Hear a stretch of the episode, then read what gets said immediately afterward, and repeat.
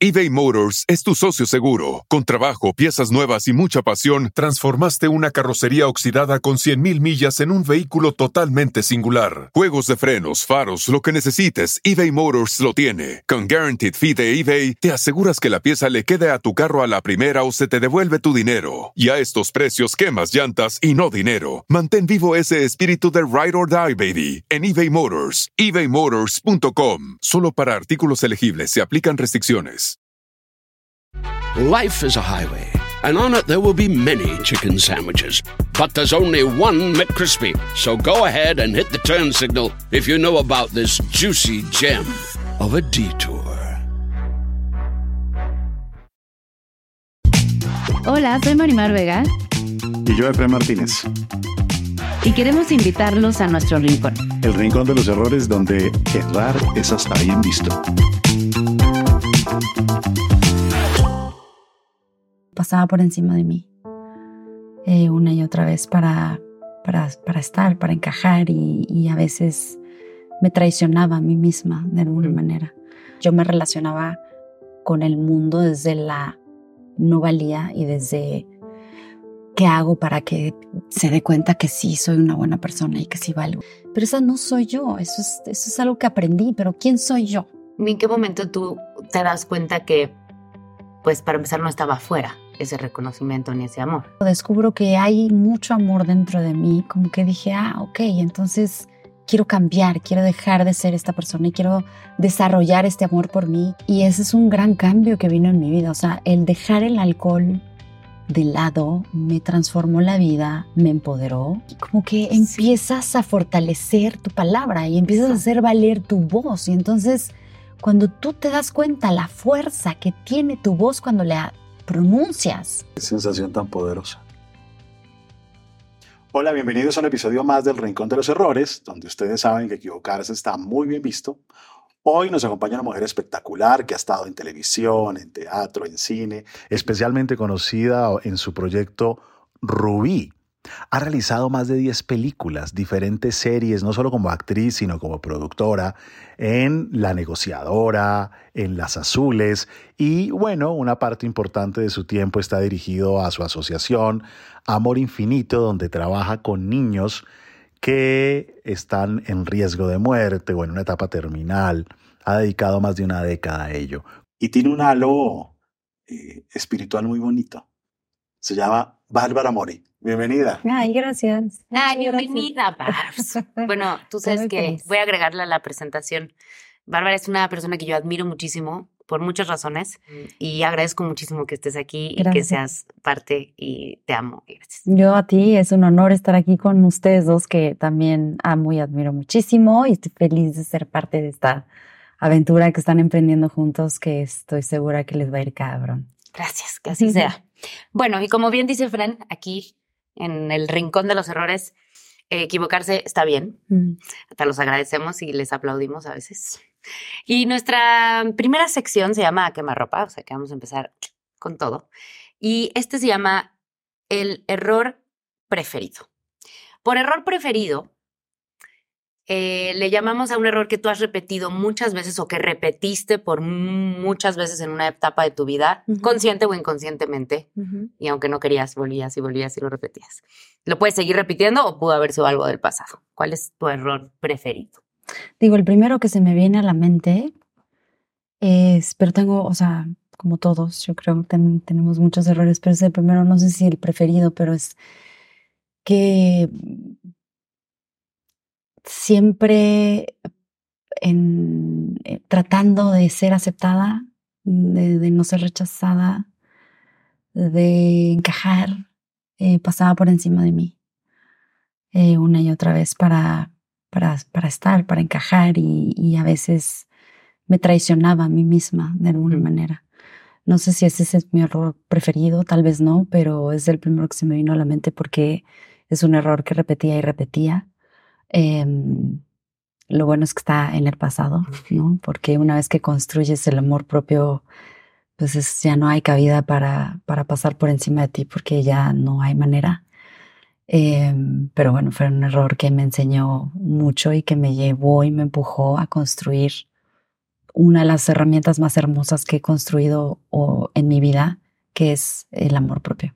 Álvara, muchos de nuestros errores preferidos no han sido preferidos porque nos gusten o, los busquemos, sí. pero suelen repetirse y repetirse y repetirse porque tiene que ver con, con una manera como uno se construyó en una época de la vida, sí. fruto de, de, lo vivido, fruto de las circunstancias. Mm. ¿De dónde viene ese error preferido tuyo? Bueno, lógicamente eh, lo tengo muy bien ubicado porque eh, he hecho como mucho trabajo al respecto. Eh, yo crecí sin mamá, mi mamá se fue de mi casa cuando yo tenía tres años y mi papá era una persona que estaba muy enfermo, era alcohólico y nos lastimaba mucho a mis hermanos y a mí.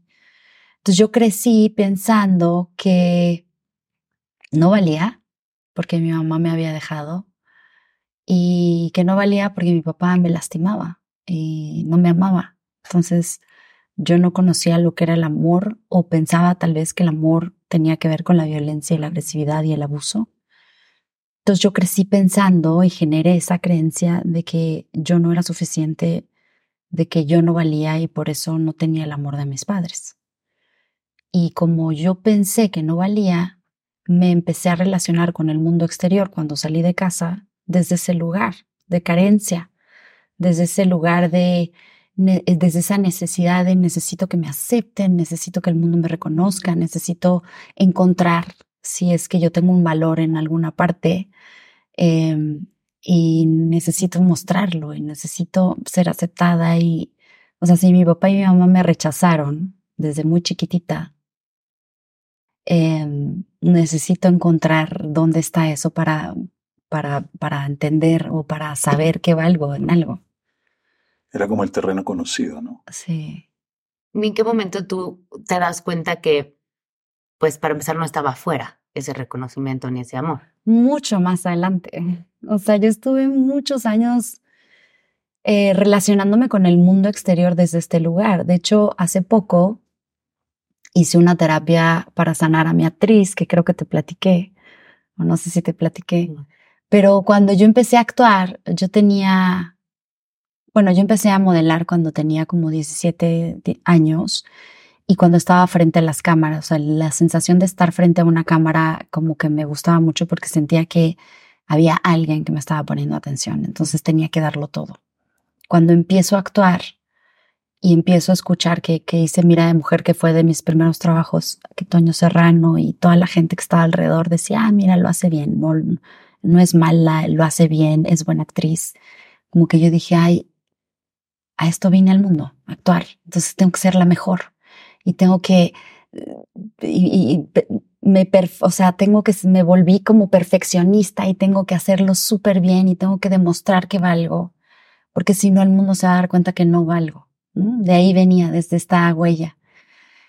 Y por eso fue como que muy, muy constante, ¿no? Hasta que muchos años después, obviamente mis relaciones no solamente las amorosas, sino también yo me relacionaba con el mundo desde la no valía y desde qué hago para que se dé cuenta que sí soy una buena persona y que sí valgo y qué tal. Y, y pues eso lo repetí muchas veces, ¿no? En todas las relaciones amorosas que tuve. Em, hasta que, bueno, empecé a hacer trabajos eh, emocionales, terapéuticos, espirituales, hasta que, no sé, cuando tenía 30 años, creo que fue mi primer retiro que hice, ahí me di cuenta que tenía que ir en busca de ese amor. O sea, como que en ese retiro me di cuenta que yo era más allá que lo que había visto en casa, porque mi papá era muy violento, entonces yo era violenta. Yo no tenía mucha enojo y mucha agresividad en mi ser, porque eso vi en casa y así crecí. Entonces cuando en este retiro descubro que hay mucho amor dentro de mí, como que dije, ah, ok, entonces quiero cambiar, quiero dejar de ser esta persona y quiero desarrollar este amor por mí, quiero, ah, como que quiero hacerlo florecer para que, para que deje ser esa persona que simplemente está repitiendo una conducta que vi durante tantos años en, en mi casa, ¿no? De agresión y de abuso y violencia, pero esa no soy yo, eso es, eso es algo que aprendí, pero ¿quién soy yo? Entonces Mm. vamos en busca de mí. Pero a mis 30 años eh, fue como que descubrí de, ah, ok, yo no soy esta persona, ¿quién soy? Y ahí me aventé muchos años en búsqueda de, de, de lo que hay adentro, ¿no? Que es lo más, el tesoro más valioso que tenemos está dentro de nosotros y cuando tú lo logras ver, entonces ya no necesitas que el mundo exterior lo reconozca porque tú lo reconoces. Ahí empezó el camino, ¿no? Ahí empezó el camino. Sí. Esos momentos donde uno tumba los velos y ve las cosas y dice, wow. Rápido una pregunta de eso, porque siento que mucha gente, bueno, a mí me- la gente me pregunta mucho eso y, y creo que ha sido un común denominador en las conversaciones que hemos tenido, el, el cómo, ¿no? Eh, hay mucha gente que lo entendemos, pero todavía no lo podemos bajar a, a- a sentirlo. O sea, uno tiene la teoría del amor propio, ¿no? Y uno Sí. sabe que hay que poner límites, ¿no? pero no lo sabemos, no, no ha bajado. No ha bajado a que uno se sienta en serio, Integrarlo. merecedor, integrarlo, poder accionar desde ese lugar, dejar de buscar aprobación o saber poner límites sin miedo a decir que no y entonces que digan, ay, pero que sangrona, ay, pero que no sé qué. ah". En ustedes dos, ¿cuál es como, como un- el camino, un consejo para la gente que, que, que necesita eso del amor propio? ¿Cómo encontrarlo? Pues mira, digamos que uno puede tener las cosas en la cabeza y la gente dice, pero si tiene todo claro, ¿por qué no cambia? Si lo y uno mismo dice, si yo lo tengo claro, ¿por qué? Y lo que la gente no suele entender es que yo tengo un dolorcito y durante mi vida construyo una manera de sobrevivir, bien sea buscando aprobación, bien sea tratando de agradar, bien sea agrediendo al otro, sobreviviendo.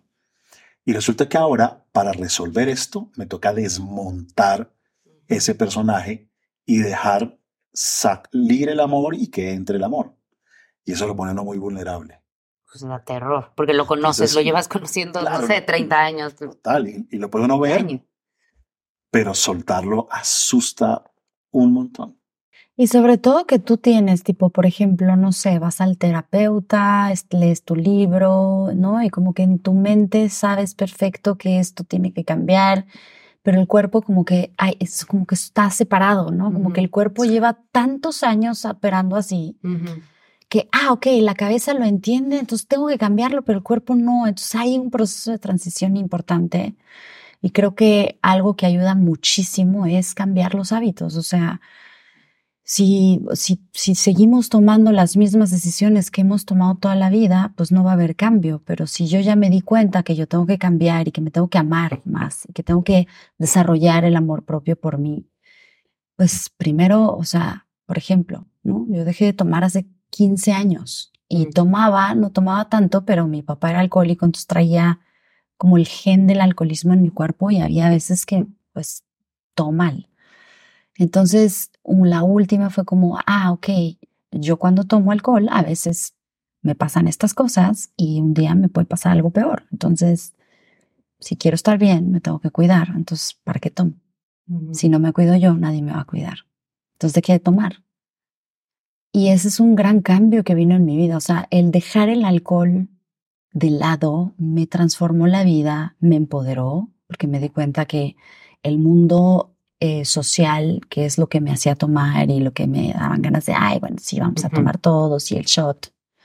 Pero después yo dejo de tomar y, ay, ya, tómate una copita. Mm. Ay, ¿qué es una ¿Qué copita? Sí. Eh, Tú no tienes el problema, pero yo sí. Entonces, uno tiene que ser firme, porque el círculo social es difícil.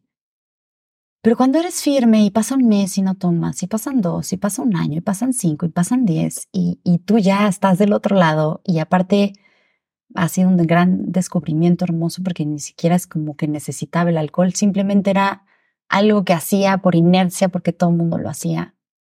Entonces te das cuenta, ah, ok, si yo puedo lograr esto, si puedo lograr esta transformación, este cambio, si tengo los huevos para decir que no, que no quiero más y que no quiero más, porque hay un compromiso con mi bienestar y con que tengo que estar bien, ¿qué más?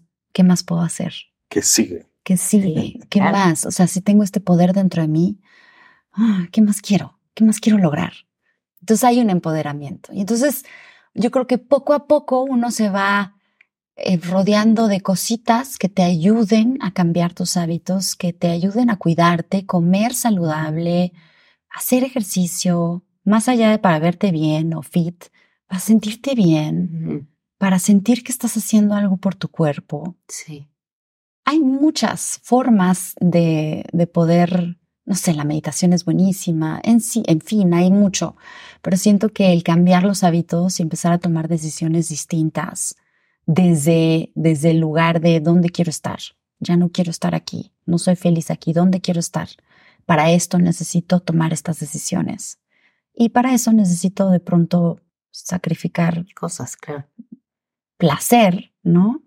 Para, para obtener lo que te da sentido a la vida y, y lo que le hace bien a mi cuerpo y lo que me hace bien a mí. Y eso, no siento que los hábitos ayudan mucho a cambiarlos. ¿Y cómo hiciste, Bárbara, para que el mundo no te jalara? Es decir, porque uno suele acostumbrar a la gente a que uno es de cierta forma Sí. y de pronto se caen unos velos y uno dice, yo quiero ser de otra forma. Pero el mundo está acostumbrado a que seas de alguna forma y como que insiste, ¿no? Como que puede jalar, ¿no? Eh, ¿Cómo lograste mantenerte?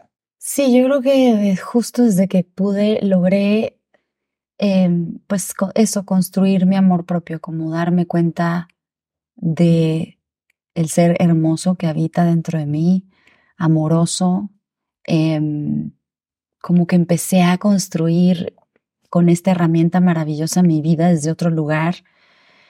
Y justo antes hacía cosas pasando por encima de mí para encajar pero cuando ya sabes quién eres y sabes el tamaño de tu corazón y de tu ser, y te enamoras de ti y te cuidas y te quieres y te procuras y ya no vas por el mundo tratando de, de encajar ni que te acepten. Entonces, como desde ese lugar segura de ti misma, como que presentas esta otra parte de ti y, y a veces es bien recibido y a veces no, porque somos, somos el molesta, reflejo sí. de lo que el otro necesita ver para evolucionar y, y a veces es doloroso para el otro ver Claro. ese reflejo, porque muchas veces cuando vemos al otro nos muestra lo que nosotros no somos o somos o tal. Y a pesar de eso uno tiene que, que estar bien parado, que estar seguro. A mí me ha ayudado muchísimo la meditación para calmar mi mente, porque mi mente es muy crítica. Entonces soy la peor conmigo misma. No es que estás haciendo esto mal y es que se van a dar cuenta que no eres buena actriz y se van a dar cuenta que eh, tal, ¿no? Cualquier cosa, soy súper crítica. Entonces cuando, cuando soy crítica conmigo, pues también Ah, con sí. el mundo externo. Y es, es muy duro eso. Sí. Entonces a mí la meditación me ha ayudado mucho a calmar la mente, a conectarme con lo que yo soy, con mi tesoro interno y de ahí poder vivir y de ahí poder eh, salir a la calle y ir a trabajar y, y educar a mi nieta, a mi hijo, a lo que sea, ¿sabes? Como de ahí vivir. Porque luego la mente, pues nuestro mindset, el que traemos, depende de la historia de cada quien, es bien difícil. Claro. ¿Y se te cayó gente en ese camino? Sí, mucha. Perdí mucha, muchas personas que pensé que eran amigos y pensé que pues, eran, sí, amigos. Eh, tuve que dejar en el camino. Pero de pronto aparecieron otros que estaban. Vibrando como a lo mejor en la misma frecuencia que yo ya estaba y, y, que, y que me enseñan y que, no sé, me, me ayudan a reflejar otras cosas de mí que tengo que seguir trabajando, pero sí se cayó gente en el camino, uno se va desprendiendo. Oye, Seguro. yo tengo una pregunta. El, o sea, construiste el amor propio y el, o sea, tú en un momento estuviste enojada o resentida con tus papás, o sea, como con esa, y porque también tuvo que haber un, una un momento de perdón o de algo para... Totalmente. Sí, yo estuve enojada con mi mamá y con mi papá. Mi mamá se fue, entonces estuve enojada con mi mamá muchos años. Mi papá, aunque nos sacó adelante, nos lastimó muchísimo. Entonces también estaba enojada con él. Y aunque yo el perdón con mi papá lo hice una vez que él ya no estaba en este mundo, porque mi papá se murió hace como cinco, hace como siete Sí, años, sí, sí, sí. y yo lo perdoné hace cinco. Ujú. O sea, yo llevaba tratando de perdonar a mi papá hace 15 años. Y yo, claro, ya lo perdoné en la terapia de tal. Y resulta que no lo había perdonado. Y te das cuenta, y me di cuenta que lo había perdonado cuando logras transformar la mirada y darte cuenta que no es una persona que vino a lastimarte y entonces tú lo tienes que perdonar. Mm. Es una persona que vino a enseñarte, que vino a proporcionarte la oportunidad de que tú crecieras y te transformaras de esta forma. Para mí mi papá y mi mamá son los más grandes maestros que he tenido porque mi mamá al, al ir eBay Motors es tu socio seguro. Con trabajo, piezas nuevas y mucha pasión, transformaste una carrocería oxidada con 100.000 millas en un vehículo totalmente singular. Juegos de frenos, faros, lo que necesites, eBay Motors lo tiene. Con Guaranteed Fee de eBay, te aseguras que la pieza le quede a tu carro a la primera o se te devuelve tu dinero. Y a estos precios, quemas llantas y no dinero. Mantén vivo ese espíritu de Ride or Die, baby, en eBay Motors. ebaymotors.com. Solo para artículos elegibles se aplican restricciones. Life is a highway, and on it there will be many chicken sandwiches. But there's only one McCrispy. So go ahead and hit the turn signal if you know about this juicy gem of a detour. se me abandona y entonces me lleva, o sea, me, me, me setea todo para que yo trabaje. Me setea todo para que yo trabaje el abandono, para que trabaje el amor propio. O sea, de verdad, es una de las lecciones más grandes que vengo a aprender a esta vida, amarme a mí misma. Y, y gracias a al haber logrado eh, amarme a mí misma, la transformación de mi vida se ha dado al mismo tiempo. Claro. Porque cuando tú no te amas a ti, generas una serie de experiencias duras, difíciles, porque todo eso te está enseñando que te ames o que no te amas para que vayas y trabajes. Todo es espejo, todo es... En el momento que logras hacerlo, entonces las experiencias cambian. Llega un- una persona como Fernando a mi vida que es puro amor y que es, no mames, ¿no? Entonces como que todo, todo cambia según donde tú estés Estés, parado energéticamente, en frecuencia, en tal. Entonces, en el momento que perdono a mis papás, eh, primero hice un perdón con mi mamá y todo esto fue a través de una terapia ya energética porque ya había pasado por todos los psicólogos y, y, no, en psiquiatras nunca fui, aunque no hubiera estado mal. Viendo los hubiera resultados. sido más fácil, no. Pero ya había pasado por todos los psicólogos, entonces como que empecé a trabajar energéticamente el perdón y, y eso. O sea, me di cuenta que mis papás son maestros que me vinieron a enseñar y que depende de cada uno de nosotros el aprovechar esas enseñanzas o ser víctima de la vida y decir, es que a mí me abandonaron, es que me y quedarte ahí y justificar todo. Y quedarte ahí y justificarte como conocemos a mucha gente. O como en algún momento de la vida, ¿no? Como no, en algún momento de la vida nos puso como, claro, es que ¿por qué me tocan estos hombres? ¿O por qué estas relaciones tóxicas? Eso Pero es justo. toda la responsabilidad iba, iba como, Afuera. ¿por qué atraigo este tipo de hombres? ¿No? ¿Por qué? Y afuera. O sea, hasta Sí. que no empezamos a ser responsables nosotras, no nos cambió la vida en ese sentido. Totalmente. Y, y yo también me doy cuenta que atraía ese tipo de hombres porque mi padre había sido abusivo conmigo, había sido agresor, violento, y yo necesitaba tener parejas, no necesariamente que me violentaran de la misma manera, pero tener parejas que me hicieran trabajar el amor propio. Y por eso, aunque yo decía, pero es que yo cuando lo conocí no era así. Luego todo cambió. O sea, ¿qué ¿Qué pasó, ahí? Atraigo el mismo patrón de hombre. ¿Qué está pasando? Pero es que mi alma necesita que yo trabaje esas cosas.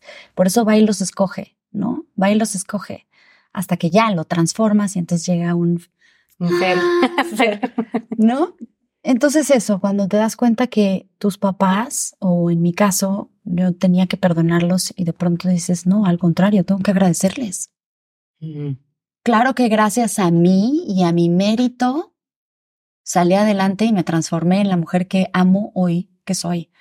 Pero eh, gracias, gracias papá, gracias mamá, aunque ya no estés papá hoy aquí, gracias por enseñarme tanto y por proporcionarme todo lo que me hiciste para que yo me pudiera transformar a este, a este, a este momento en donde estoy hoy, donde me siento más feliz que nunca, más satisfecha que nunca con, con la persona que soy, con la actriz que soy, con la madre que soy, ¿sabes? Como que, eh, y claro, me falta mucho trabajo y hay muchas cosas que todavía siguen apareciendo ahí, ¿no? El mindset es cañón en la sociedad en la que vivimos, pero, pero sí, o sea, son maestros de vida, son ellos, no solo papá y mamá, sino las relaciones que tenemos, todos son maestros, todos vienen a enseñarte diferentes lecciones. Eh, los hijos son maestrazos también. Y todas las personas y relaciones profundas que construimos también nos vienen a mostrar y a permitir conocernos y descubrirnos en el proceso. Es una forma linda de verlo, porque uno puede verlo desde, desde los maestros que vienen a enseñarme o desde un lugar de víctima. Y la perspectiva es totalmente distinta. Totalmente. Hablemos un poco de los residuos. ¿A qué me refiero con los residuos? A que uno está a 60 metros bajo el agua mm. y sube 80. Y entonces eso es un cambio gigantesco. Entonces ya estás 20 metros por encima del agua, pero no estás a 200 metros por encima del agua, sino 20 metros y ya respiras distinto. Ahora que hablábamos de la personalidad y de las sensibilidades y esto, eh, siempre acá decimos que, que, todos tenemos cierta sensibilidad que construye uno en la vida con las cosas que le pasaron y que la usa uno más vulnerable a que te molesten ciertas cosas, a que te genere malestar ciertas cosas. Y para lidiar con ese malestar, pues uno utiliza algunas estrategias que le mm. ayuden a manejarlo. Entonces eh, uno construye esta necesidad de, de, valer y se sobreesfuerza para tener la sensación de valer, mm. pero cuando alguien se atraviesa en el camino y le impide a uno cumplir sus objetivos, o cuando alguien es injusto, o cuando alguien eh, por, por pereza, por mediocridad, afecta tus resultados, se pone uno tenso y uno tiene que sortear con esto para valer y se vuelve controlador.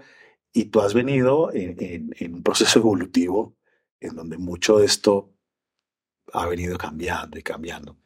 ¿Qué queda? ¿Qué queda todavía de esa te ¿Cuáles te arden todavía? ¿Qué te arde todavía? ¿Qué, te me molesta todavía? La exposición, como que siento que esa parte me afecta todavía, ¿no? como sentirme expuesta o si en algún momento bulleada o, sabes, como, como en esta parte donde de pronto uno se vulnera, se vulnera ante los demás y alguien se agarra de ahí y, se burla o te bulea o, algo así, yo siento que eso todavía es algo que me puede llegar a afectar muchísimo. Em, la injusticia me, me pesa todavía, pero siento que también he tenido, o sea, como que, como que siento que todo el estudio que he hecho de la espiritualidad y de todo esto que somos como almas que escogemos estar aquí me ha, me ha dado una perspectiva de vida en donde no hay un enojo ante la injusticia como lo había antes. O sea, ahorita no sé, antes yo leía una noticia o era, y había un enojo y había una rabia, ya no existe ese enojo y esa rabia. Me afecta, o sea, como que me puede llegar a, mm, a dar como tristeza o algo, pero no hay ya una rabia y un enojo, como que también hay un entendimiento que todo, todo lo que estamos experimentando en este plano como humanidad, es, es parte de nuestro aprendizaje, el aprendizaje de cada uno de nosotros. Y, y, y claro, uno desde la conciencia que uno tiene puede hacer y aportar lo que pueda y lo que está en tus manos para poder cambiar eso y tratar de vivir en un mundo mejor, pero no pelearte, sin embargo, con lo que sucede todavía y con lo que sigue pasando y con todas las cosas que uno de pronto ve y quisieras matar al otro, ¿no? O sea, como que no pelearte, sino, sino como que aceptar que las cosas son así y qué puedo yo aportar y qué puedo yo seguir trabajando para aportar al mundo y qué puedo yo para hacer para, para, para aliviar de alguna manera este mundo tan pesado en el que vivimos, ¿no? Como que siento que mi perspectiva se ha ido más hacia ese lado que hacia reaccionar como antes reaccionaba con rabia y con enojo y quería matar a alguien. Eh, como que siento que no, ya no queda eso porque además son cosas que no puedes controlar. ¿No? Totalmente. Eventual- eventualmente se vuelve agotador, seguramente, No, tratar ni, de ni- ni puedo controlar, controlar si tú cambiar me el empiezas a gritar nada. ahorita porque te sentiste ni ofendida si por te algo. dejan de querer, ni si te nada. Sí, O sea, es, no puedes controlar lo que uno piensa que controla todo, pero en realidad es una, es una mera ilusión. Una totalmente. ilusión que le puede durar a uno o dos décadas. tres Toda la vida. O toda la vida. O toda la vida. Pues viste, nos sigue saliendo. Ha sido siempre. ¿Eh? Nos Uno- sigue saliendo el la obsesividad. Va cambiando y cambiando y cambiando, pero siempre quedan sedimentos de todos modos, Sí. residuos. Porque si no, entonces que ya acabamos, No, no, no. Ya todavía no hemos acabado. Quién sabe que venga, ¿no? Sí. Yo creo que lo importante, no sé, lo que yo he aprendido hasta ahorita, que tenía muchas traumas y muchas cosas y tenía muchos sufrimiento y muchas cosas en mi vida y que ahorita estoy como del otro lado mucho en disfrutando lo que ho- hoy he construido y siento que es un balance, o sea, como que tienes que encontrar un balance en la vida y en el equilibrio, porque no es como que, ay, ya, ya, ya sané esto, entonces ya mi vida va a ser increíble, no. A lo mejor el día de mañana, no sé, algo pasa fuerte, se te como vuelve una pérdida de alguien que uno ama muchísimo, o como una traición de alguien que no te esperas. O sea, la vida no deja de seguirte enseñando, pero eres tú con estas nuevas herramientas que has ido aprendiendo, ¿cómo enfrentas ahora esta experiencia? ¿No? ¿Cómo vas a enfrentar ahora esta pérdida tan fuerte o esta traición que te hizo esta persona o, o vete tú a saber, ¿no? O este fracaso que tuviste en tu carrera, ¿cómo lo vas a enfrentar con estas herramientas? ¿Vas a hacer lo mismo que hacías antes? O sea, es, un eBay Motors es tu socio seguro. Con trabajo, piezas nuevas y mucha pasión, transformaste una carrocería oxidada con 100.000 millas en un vehículo totalmente singular. Juegos de frenos, faros, lo que necesites, eBay Motors lo tiene. Con Guaranteed Fee de eBay, te aseguras que la pieza le quede a tu carro a la primera o se te devuelve tu dinero. Y a estos precios, quemas llantas y no dinero. Mantén vivo ese espíritu de Ride or Die, baby, en eBay Motors. ebaymotors.com. Solo para artículos elegibles se aplican restricciones. Life is a highway, and on it there will be many chicken sandwiches. But there's only one McCrispy. So go ahead and hit the turn signal if you know about this juicy gem of a detour. constante aprendizaje, pero entonces yo creo que es encontrar como ese equilibrio y ese balance en la vida en donde, donde ni, ni, ni, no, ni estás totalmente, este, no sé, como ni, ni a un lado ni a otro, como no. ir, Y fijo, la vida le sale a uno con una que uno no se sabe y que no tiene las herramientas También para que puede- las adquiera. Eso es verdad. totalmente, Eso es verdad. totalmente. Digo, pero no me cambien las reglas. Claro, si era el amor propio, ya lo Ya. trabajé, ya ahora qué, qué otro. Pues ahora ya, eso ya está, pero ahora vengas Sí. acá. Totalmente.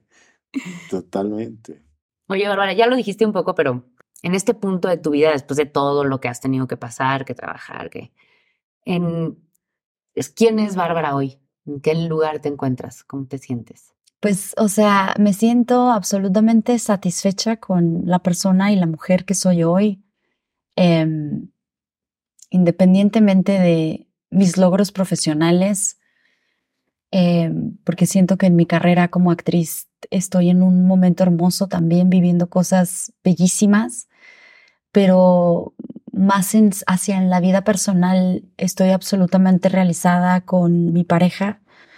Em, hemos encontrado un equilibrio hermoso en nuestra relación que nunca sabía yo ni siquiera que existía eso en una pareja. O sea, no mames. es Tú impresionante. me entiendes perfecto. aparte. Perfecto. Estoy viviendo un sueño realmente. O sea, acabamos de hacer una serie increíble, trabajamos juntos y todo es padrísimo. O sea, y siempre hay retos y, como decíamos, enseñanzas y cosas de las que aprender y mejorar.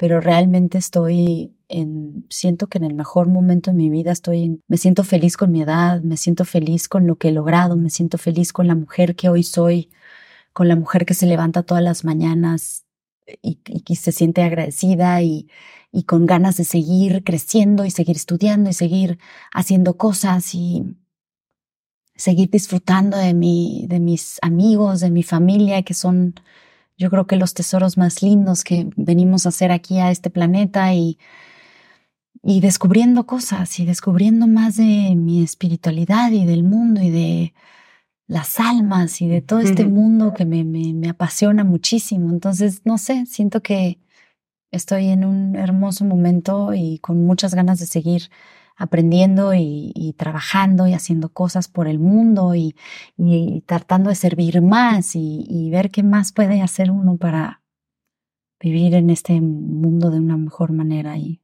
mm. ¿Y cuál podría ser tu próximo escalón? Tengo algo pendiente desde hace ya dos años que fue, yo escribí una película en la pandemia que está muy inspirada en mi infancia, en lo que vivíamos mis hermanos y yo, que habla de la violencia intrafamiliar eh, con los niños y demás.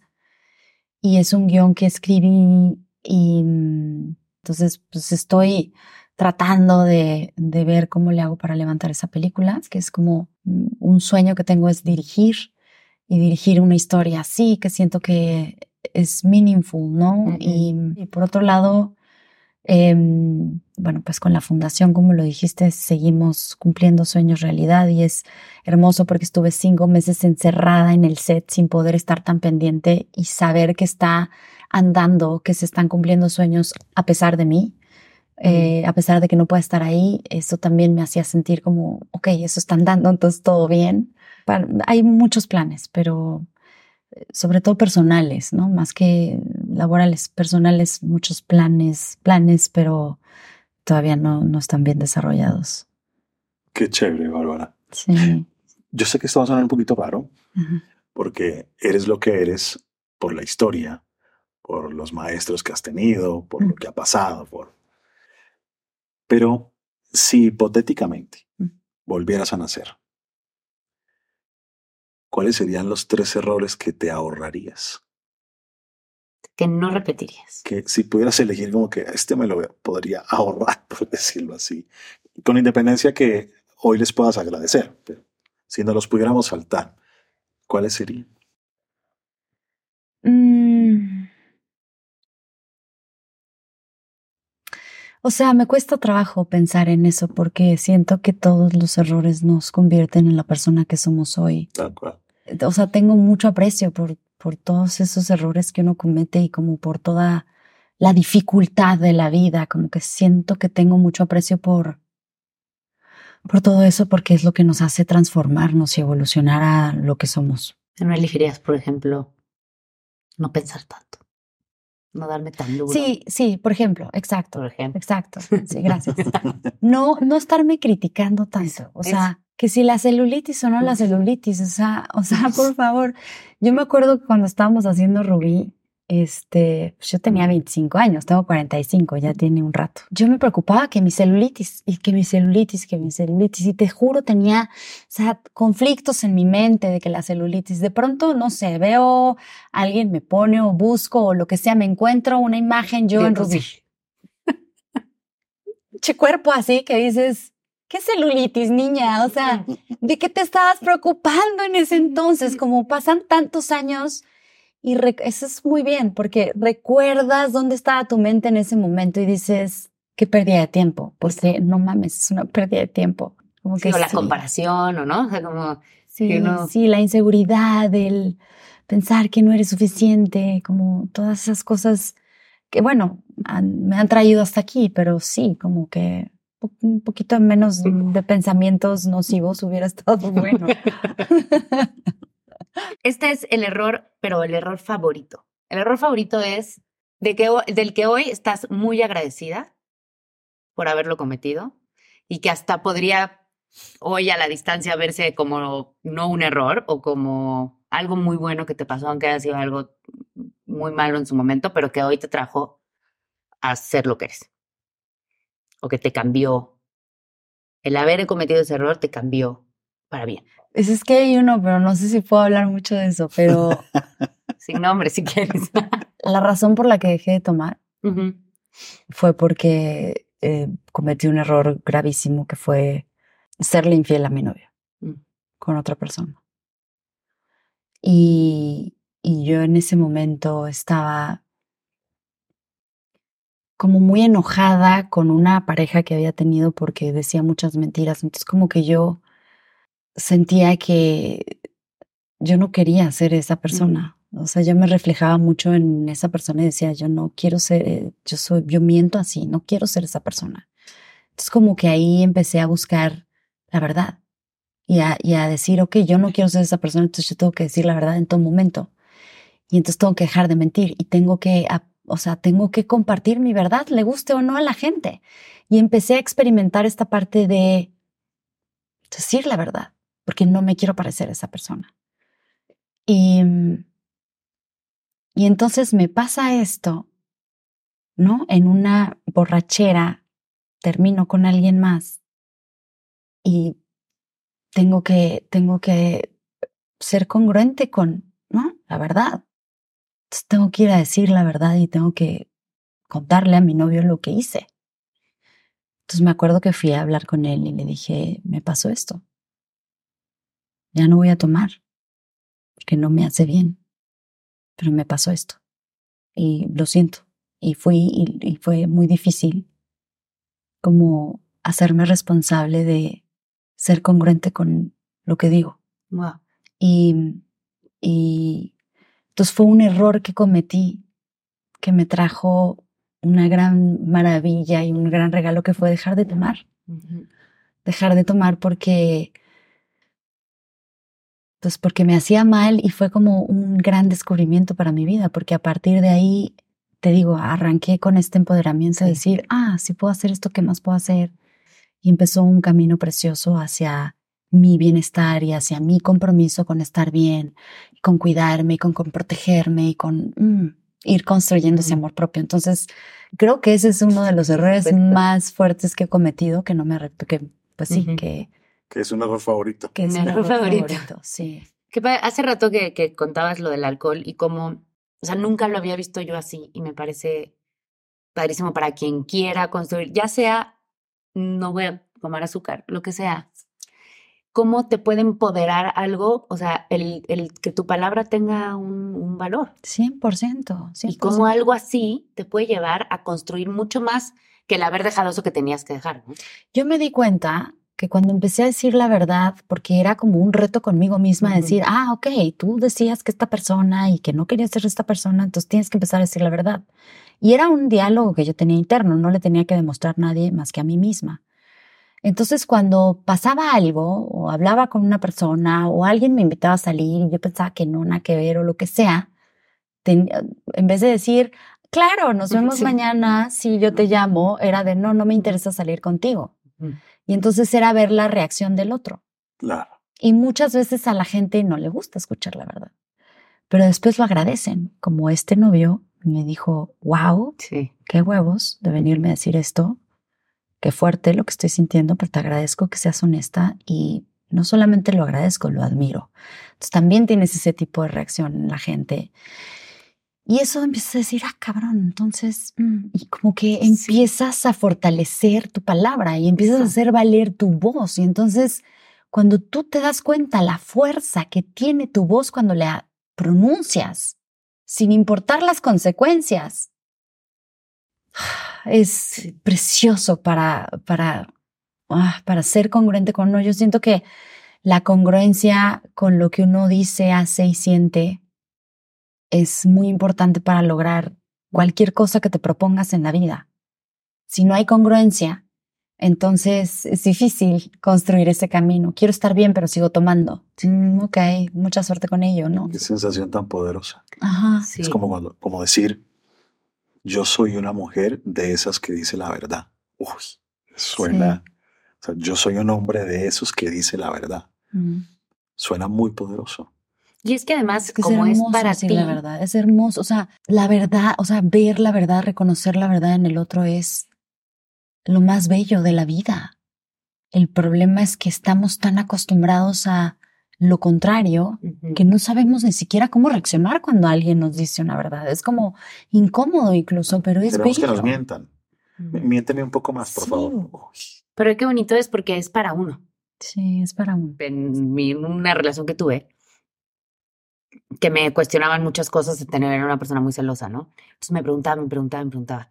Y, y yo en algún momento, pues sí, que hablaba con el ex, que no sé qué, y un día que dije, no, esto es conmigo, ajá, que me pregunte las veces que sea, yo poder decir la verdad. Mm. Y entonces, desde uno poder decir la verdad, también hace cosas como te vuelves mejor persona, porque como Sí. tienes que decir la verdad, Sí. pues entonces vas a hacer cosas que no te hagan dar pena contar o que no o que tu respuesta no te dé pena decirla. Entonces es muy bonito eso. O sea, creo que es un propósito bien lindo que tú me digas, no voy a mentir. Sí, es hermoso. Y entonces te comportas de cierta manera para no mentir, Sí. obviamente.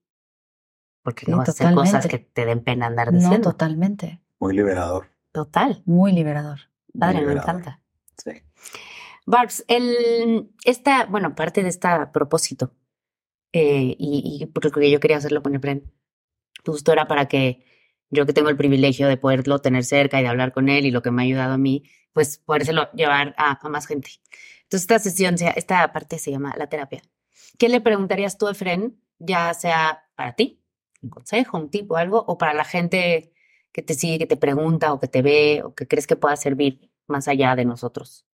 Bueno, hay algo que me gustaría preguntarte que no tiene tanto que ver con mi momento de vida ahorita, sino algo como que es muy común en nuestra sociedad y es muy constante y cada vez creo que está más eh, exacerbado por toda la situación que estamos viviendo en el mundo hoy, por las redes sociales, por esta necesidad de, de, no sé, como de seguidores y como todo este rollo, ¿no?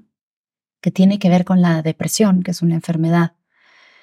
Eh, ¿cómo, ¿Cómo ayudas a alguien que, que no cree eh, que hay una salida? O sea, y mira qué interesante hacerte esta pregunta. Eh, que no, que no puede reconocerse. Porque claro, yo, yo con las herramientas que yo tengo, pues trato de ayudar a las personas que amo y que están a mi alcance para, ¿no? Y bueno, pues mira, a mí me sirvió esto, prueba esto, prueba por aquí, prueba por allá. El amor propio, tal. Entonces así lo construyes y los hábitos. Pero una persona que no, que no tiene voluntad, que no tiene que no se puede ver a es, ¿no? que no se puede ver a sí mismo porque la depresión te tiene absolutamente nublado todo, eh, que no le encuentra sentido a la vida. Eh, ¿Cómo le haces para, para sacarlo? No sé, mostrarle que hay un camino y, sé que a lo mejor a través de la terapia, no, este, puedes ayudarlo, pero no sé, hay mucha gente hoy que está deprimida, que está decepcionada de, de, del mundo como eso y que, y que no sabe que hay una salida y que no, aunque nos escucha a nosotros hablar y que me escuchan a mí que salí de esto y el otro, ellos no lo pueden ver. Millones de personas. Mm. Y cada vez más. Sí, Hay una enfermedad mental sí. que está apoderándose de tanta Y, y gente. aumentó más del 25% después de la pandemia. Sí. Pero son millones de personas. Antes de la pandemia se suicidaban 800 mil personas al año. Vino la pandemia y la depresión aumentó cantidades. Mm. Y la depresión a veces llega a puntos en los que no quieren ayudarse Mm. y no tienen la fuerza para hacerlo. Entonces uno tiene que hacer varias cosas. Una de ellas es que uno tiene que descartar que no haya algo biológico. Un problema de tiroides, un problema de prolactina, algo físico. Que eso puede ayudar a que no pueda salir de la depresión. Correcto. Y entonces hay que arreglar eso. Claro. Pero si eso no es lo que pasa, sino que por la vida, por el mundo, por lo que ha sucedido, está así de debilitado y no logra ver ninguna luz, uno necesita quitarles la presión de tener que estar bien, que es lo que uno hace. Uno empieza a decirles, mira, pero tienes una carrera maravillosa. Sí, y sí, entonces sí. te mira y te dice, viste, y no la valoro y se pone peor. Peor. Sí. Uno dice, pero ¿cómo le doy ánimo? Si cuando le doy ánimo se pone peor. Entonces, se vale que esté deprimido, se vale que no tenga fuerza, se vale que no crea en nada. Eso es lo primero, le quitamos ese peso. Y cuando uno es hermano, amigo, primo, vecino, uno puede hacer algunas cosas y es que esa persona no toda la vida ha estado así. esa persona ha estado conectada en diferentes épocas con algunas acciones, con Sí. algunas personas, Claro. con algunos hobbies. Entonces hay que invitarlo a hacer esas cosas, pero quitándole el peso de vamos a hacerlo para que te pongas feliz. No, vamos a hacerlo con la cara que tienes. No, cuando me sienta mejor voy a ir a hacerlo. No, puedes ir a hacerlo sintiéndote mal. No pasa nada. Para mí está genial, no pasa nada. Y en la medida que va haciendo esas cosas que hace 10 años, 15, 20, lo conectaban, va a empezar a experimentar un pequeño high que lo va a ir sacando. ¿no? Y esos son como truquitos que uno puede hacer para poderlo organizar.